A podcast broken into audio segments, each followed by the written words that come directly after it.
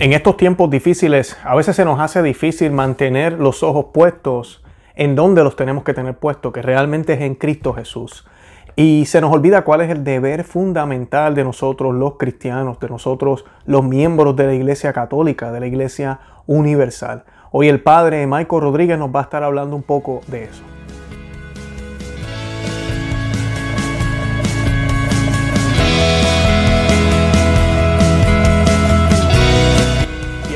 Conoce, Ama y Vive tu Fe. Este es el programa donde compartimos el Evangelio y profundizamos en las bellezas y riquezas de nuestra fe católica. Les habla su amigo y hermano Luis Román y quisiera recordarles que no podemos amar lo que no conocemos y que solo vivimos lo que amamos. En el día de hoy les voy a estar compartiendo un audio del padre Michael Rodríguez. De por sí el audio fue enviado por su hermano eh, David Rodríguez a través de su eh, portal de internet del apostolado de San Vicente Ferrer de Texas. Eh, esta, esta recopilación de ocho audios fue puesta en el portal de ellos esta semana pasada y se llama El deber fundamental. Yo les voy a estar hablando aquí unas ideas, unas cosas que quiero compartir con ustedes muy relacionadas a lo que él nos va a hablar. Eh, al principio del audio van a escuchar al hermano del padre, eh, David Rodríguez, y pues él va a darles un poco de una idea de, lo, de, la intención de compartir este, estos ocho audios y de dónde salen. Pero el padre Michael Rodríguez van a estar escuchando diferentes, diferentes tópicos que va a estar hablando y todos se centran en eso. ¿Cuál es el deber fundamental de nosotros, los cristianos? ¿Qué tenemos que estar haciendo, especialmente en estos tiempos de crisis? Y pues eh, el Padre va a, estar, va a comenzar con una oración, así que yo no voy a hacer una oración ahorita. Vamos a escuchar la oración que el Padre va a hacer a la Santísima Virgen María. Y vamos a encomendar el programa a través de esa oración para que sea el Señor, nuestro Señor Jesucristo, quien se manifiesta a través de esas palabras del Padre Michael Rodrigo que fueron grabadas ya, pero que van a afectar nuestros corazones, ¿verdad? Con el poder que solo tiene el Espíritu Santo, con el poder que solo tiene nuestro Señor Jesucristo. Y temas que el Padre va a tocar el primero que nada nos habla de la, de, la victoria del Señor, ¿verdad? Nos habla de Christus Vincis, Christus Regnat, Christus Impera, ¿verdad? En español, Cristo vence, Cristo reina, Cristo gobierna. Eh, la estrofa completa dice que lleguen los tiempos de la buena nueva, la venida de la paz de Cristo, la venida del reino de Cristo. Ese debe ser el anhelo de todo cristiano, eso es lo que deberíamos pedirle al Señor, que llegue ya esa era de paz, donde el Inmaculado Corazón de María va a reinar. Y pues eh, esa debe ser una de, las cosas que debemos tener en nuestra mente. Además de eso, nos habla el padre Michael Rodríguez que San Luis María de Montfort siempre le pedía a la Santísima Virgen en distintas oraciones y en los escritos tener los mismos sentimientos que ella tenía hacia eh, Jesús. ¿Verdad? ¿Por qué? Porque por eso es que pedimos tener un corazón como ella. Esa es la razón por la cual queremos tener un corazón como María. No porque María sea mejor que nadie, aunque María sí tiene un puesto muy privilegiado. Pero no se trata de si ella es mejor o peor. Aquí se trata de la misión que le fue concebida a ella por parte de Dios. Ella es la escogida por parte de Dios Padre para ser la madre de su hijo. Y los sentimientos que tuvo María, nadie los puede tener en la faz de la tierra. Pero nosotros debemos hacer esa petición de tener esos mismos sentimientos.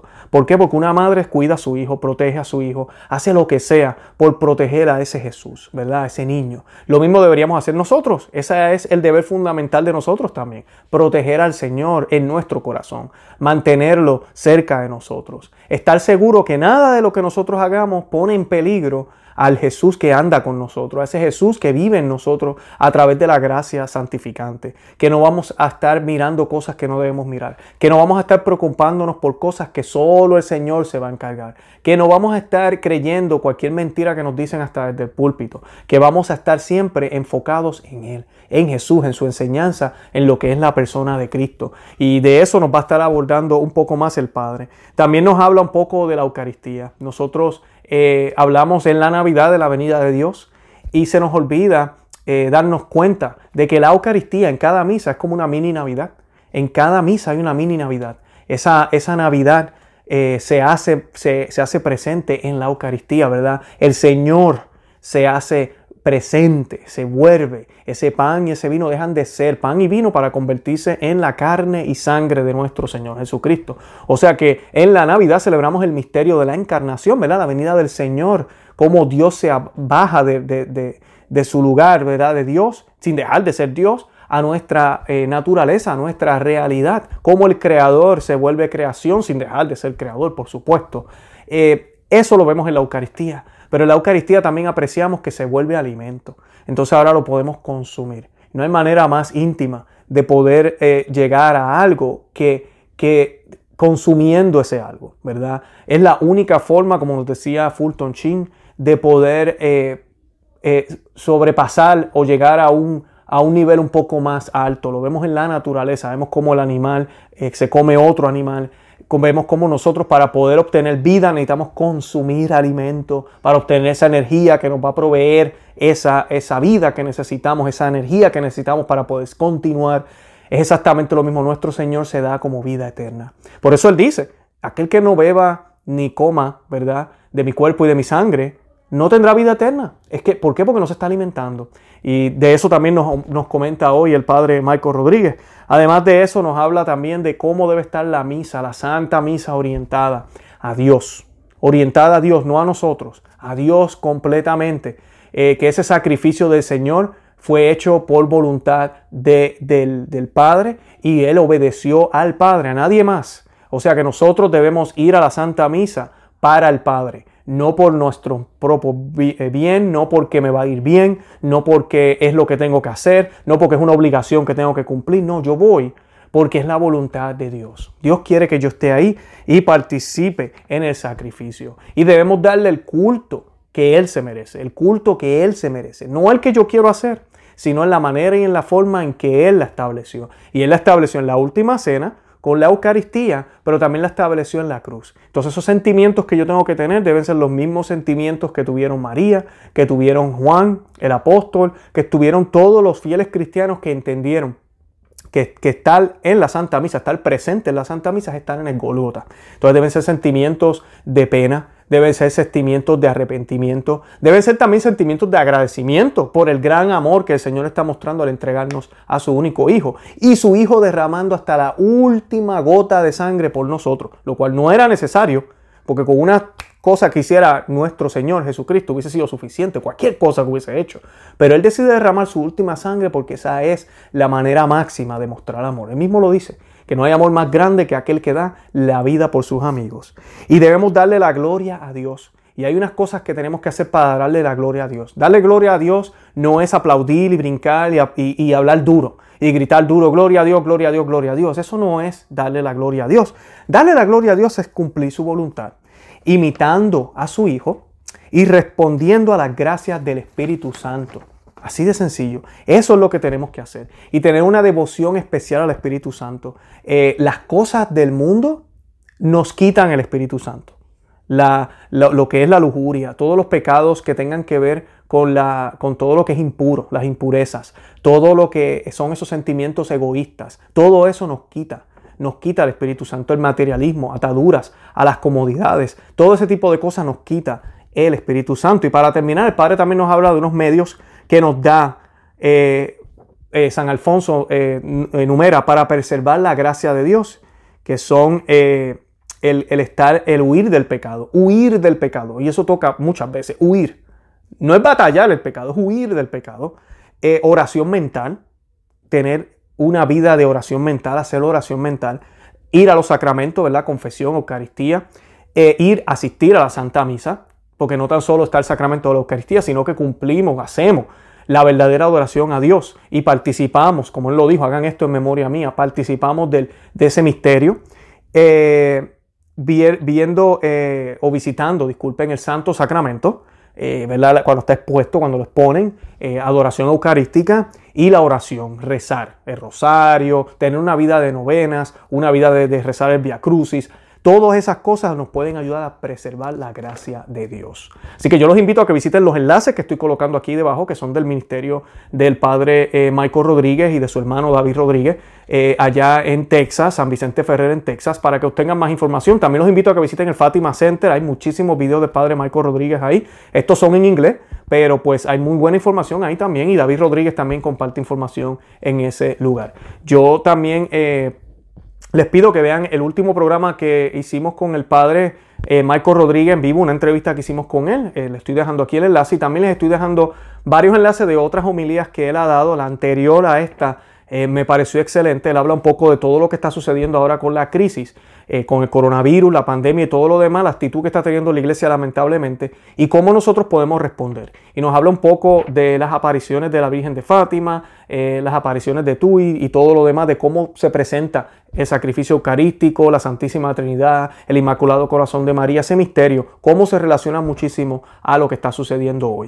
Así que los invito también a que vean ese video. Además, como siempre, visiten nuestro blog, no se llama vivetufe.com, suscríbanse aquí al canal en YouTube y denle me gusta, compartan el video en todos los medios sociales, Facebook, en Twitter, en, por WhatsApp, para que otras personas se enteren y se beneficien de este material. De verdad que los amo en el amor de Cristo y Santa María, ora pro nobis. A lo largo del año, el padre Rodríguez ha insertado en sus sermones dadas en inglés enseñanzas breves en español. En esta grabación de audio se recopilan ocho de estos pequeños fragmentos de audio. A pesar de su brevedad, esperamos que puedan inspirarte y fortalecerte en la fe. San Vicente de Ferrer ruega por nosotros. Que Dios te bendiga y la Virgen María te cubre con su manto.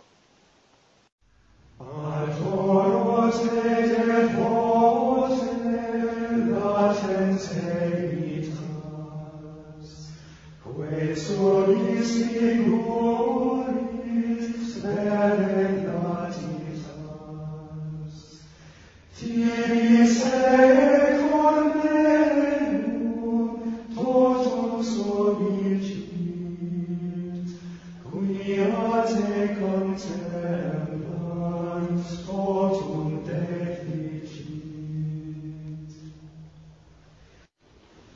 nombre del Padre y del Hijo y del Espíritu Santo. Amén.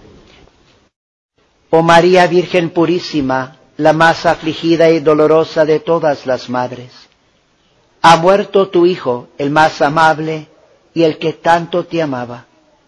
Llora, que te sobra razón para llorar. ¿Quién podrá consolarte?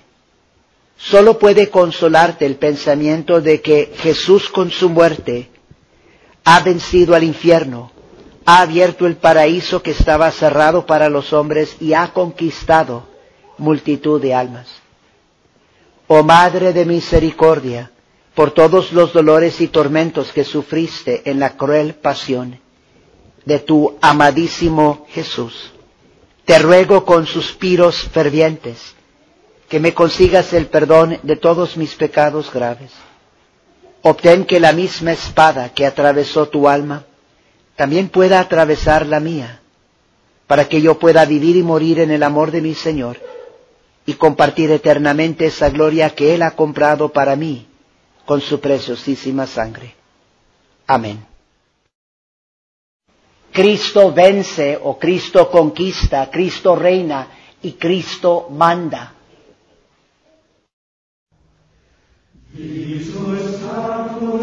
Oh.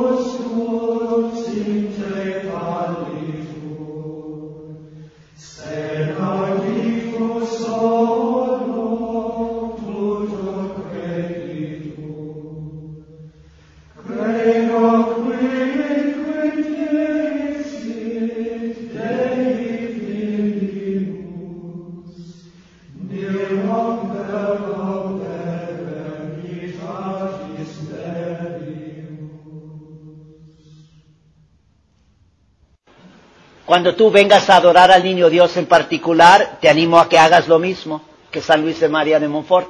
No nomás en el momento de adorar al niño Dios, pero durante todo el año. Lo que él está rezando es él, él está pidiéndole a la Virgen María que, Santísima Madre, que no tenga yo otro corazón, sino el tuyo, para que yo pueda amar al niño Dios con, con tu amor, con un amor tan puro y tan ardiente como el tuyo. Cada movimiento, cada latido del Inmaculado Corazón de María se dirige a Dios. Creyendo en Dios, confiando en Dios, adorando a Dios, alabando a Dios, esperando en Dios, amando a Dios, sufriendo por amor a Dios y dándole a Dios una gloria perfecta. No hay ningún movimiento, ningún pensamiento, ningún latido de su Inmaculado Corazón que no tiene que ver con eso. Y este tiempo de Navidad, el propósito es que nuestros corazones se asemejen al corazón de la Santísima Virgen María.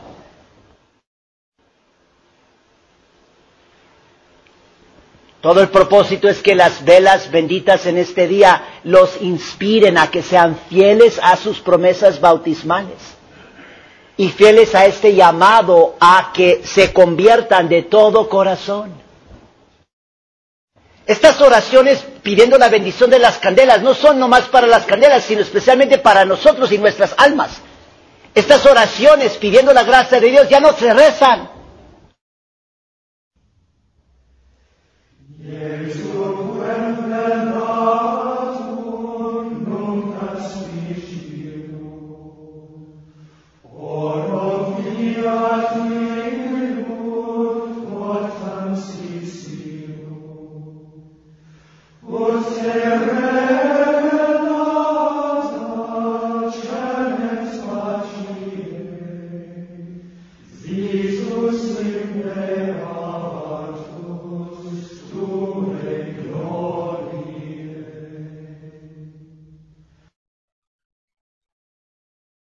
hay una conexión maravillosa entre la Eucaristía y el misterio de la encarnación.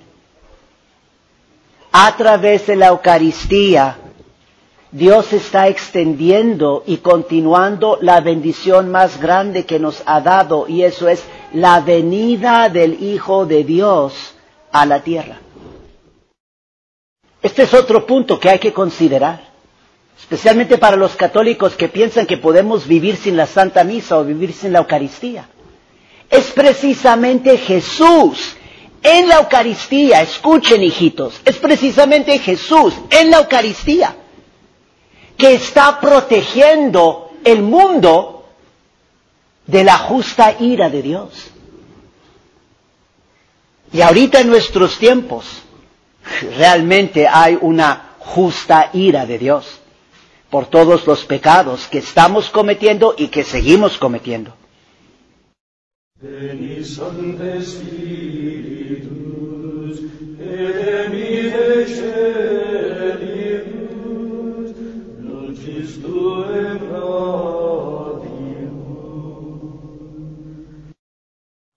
Voy a repetir esta enseñanza de la Iglesia Católica en español porque es tan importante. Esto viene de la carta encíclica de Papa Pío XII sobre la Sagrada Liturgia del 1947. Escuchen con atención, escuchen con fe. Enseña el Papa, cita, el deber fundamental del hombre es indudablemente el de orientarse hacia Dios, a sí mismo y a su propia vida. Ahora bien, el hombre se vuelve ordenadamente a Dios cuando reconoce su suprema majestad y su supremo magisterio, cuando acepta con sumisión las verdades divinamente reveladas, cuando observa religiosamente sus leyes, cuando hace converger en él todas sus actividades, cuando, para decirlo brevemente, presta mediante la virtud de la religión el debido culto al único y verdadero Dios. Este es un deber que obliga ante todo a cada uno de los hombres en singular, pero es también un deber colectivo de toda la comunidad humana, porque también ella depende de la suprema autoridad de Dios. Fin de cita.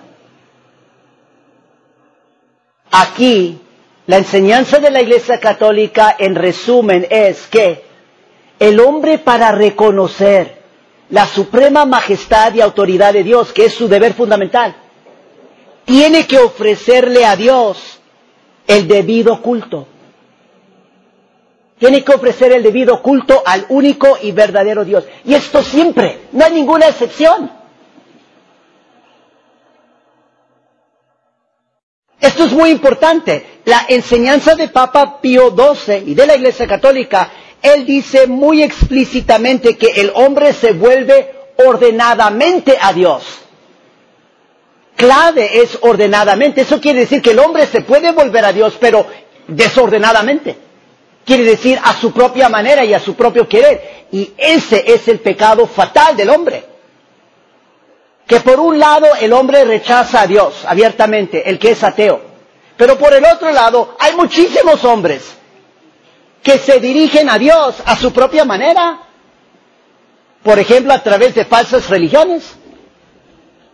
Y eso también, pecado fatal. No se trata de nomás dirigirse a Dios. El hombre tiene que dirigirse a Dios, se tiene que volver a Dios, tiene que dirigir su vida a Dios ordenadamente, como lo manda Dios, como lo ha revelado Dios. Piensen por unos momentos en la parte más sagrada de la Santa Misa. Porque en los momentos más sagrados de la Santa Misa, Dios nos da un mandamiento. Hay que obedecer ese mandamiento. Ese mandamiento está al nivel de los diez mandamientos. Y básicamente ese mandamiento es, hay que ser fieles a la Santa Misa y a la Santa Comunión.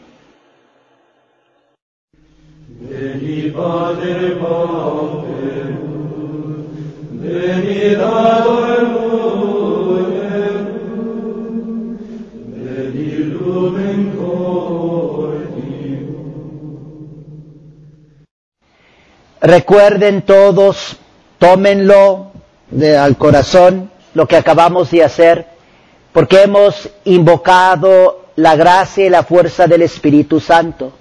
Y esto es importantísimo, que siempre lo hagamos como católicos, para que vivamos según el Espíritu de Dios y no según el Espíritu del mundo y el Espíritu de la carne. Necesitamos constantemente la ayuda del Espíritu Santo. Una gran invocación al Espíritu Santo, ven e ilumina mi mente con tu verdad. Toda la verdad viene del Espíritu Santo. Tenemos que pedirle que Él venga a iluminar nuestras mentes con su verdad.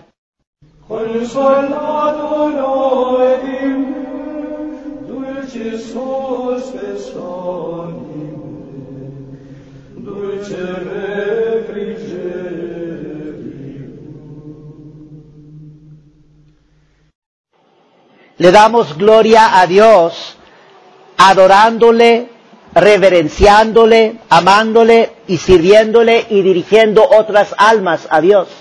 Son maneras fundamentales en las que le damos gloria a Dios, también obedeciendo a Dios, muy importante.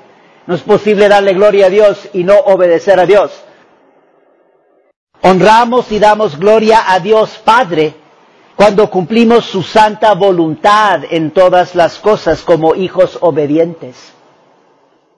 Honramos y damos gloria a Dios Hijo, imitándolo y siguiendo sus pasos. Es una manera importantísima para darle gloria a Dios Hijo, nuestro Salvador Jesucristo, imitándolo y siguiendo en sus pasos. Honramos y damos gloria a Dios Espíritu Santo cuando respondemos bien a todas las gracias que Él nos ofrece y cuando usamos bien de estas gracias. Y cuando le pedimos al Espíritu Santo por más y más gracia, para ir creciendo en virtud y gracia. Si no estamos correspondiendo con la gracia de Dios, con la gracia que el Espíritu Santo nos da en todos los momentos, ¿cómo es que le estamos dando gloria a Dios Espíritu Santo?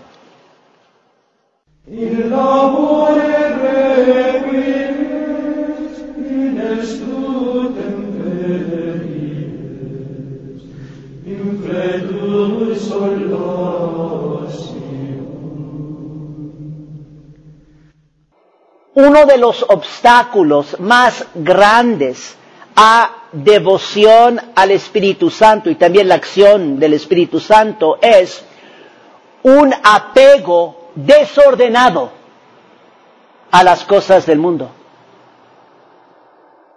que uno está muy metido, demasiado metido, enterado en las cosas mundanas.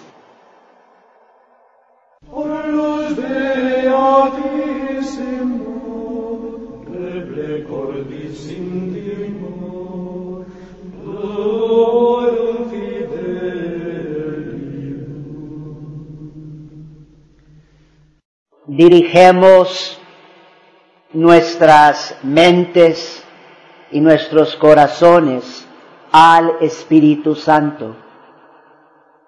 Veni Sancte Spiritus, ven Espíritu Santo.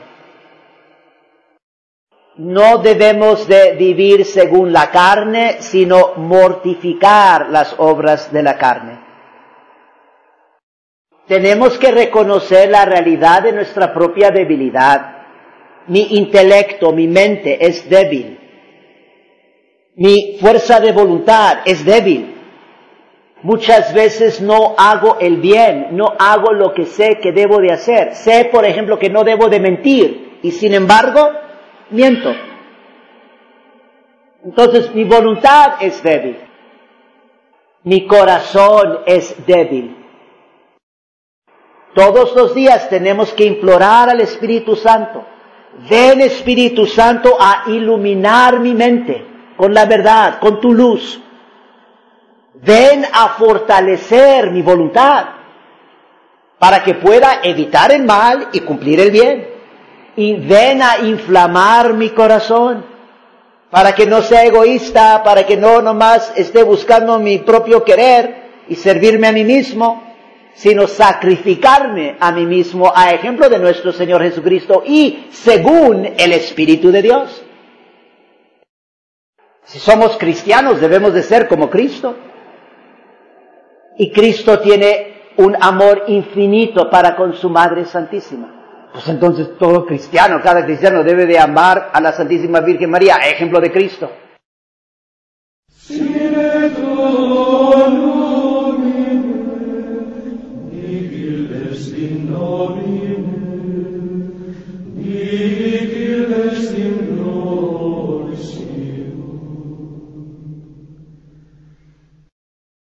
Esta mañana voy a predicar en los seis medios para poder preservar la gracia de Dios tal como lo enseña San Alfonso María Ligorio. San Alfonso Ligorio nos está diciendo que todo mundo se quiere salvar, pero no es suficiente el deseo, sino que hay que emplear los medios de la salvación que Dios nos da. Y Dios siempre es fiel y nos da estos medios para salvarnos. Estos medios están abiertos, están ofreciendo a todo ser humano. Los seis medios para preservar la gracia de Dios, es decir, para salvarnos, según la enseñanza de San Alfonso, son, primero que todo, huir de las ocasiones de pecado. Dos, oración mental. Tres, frecuentar los sacramentos. Cuatro, asistir a la Santa Misa. Cinco, visitar el Santísimo Sacramento y a la Santísima Virgen María. Y seis, la oración. Tengo un librito aquí de oraciones, es un librito antiguo de oraciones y es muy interesante porque este librito al final tiene lo que se llama meditaciones para cada día de la semana. Esto tiene que ver con oración mental. Y las siete meditaciones se vuelven a repetir, domingo, lunes, martes, miércoles, jueves, viernes, sábado. Todas estas meditaciones tienen que ver con lo que llamamos los novísimos, la muerte, el juicio, el cielo y el infierno. Nomás les voy a leer aquí el texto del librito de oraciones para que sepan, no son mis palabras y tampoco mi idea. Este es un librito antiguo de oraciones. Y nomás les voy a leer lo que dice. Dice, meditaciones para cada día de la semana. Domingo, de la eternidad. Lunes, de la muerte. Martes, juicio particular. Miércoles, el sepulcro. Jueves, penitencia. Viernes, infierno sábado de la gloria. En el nombre del Padre, y del Hijo, y del Espíritu Santo. Amén.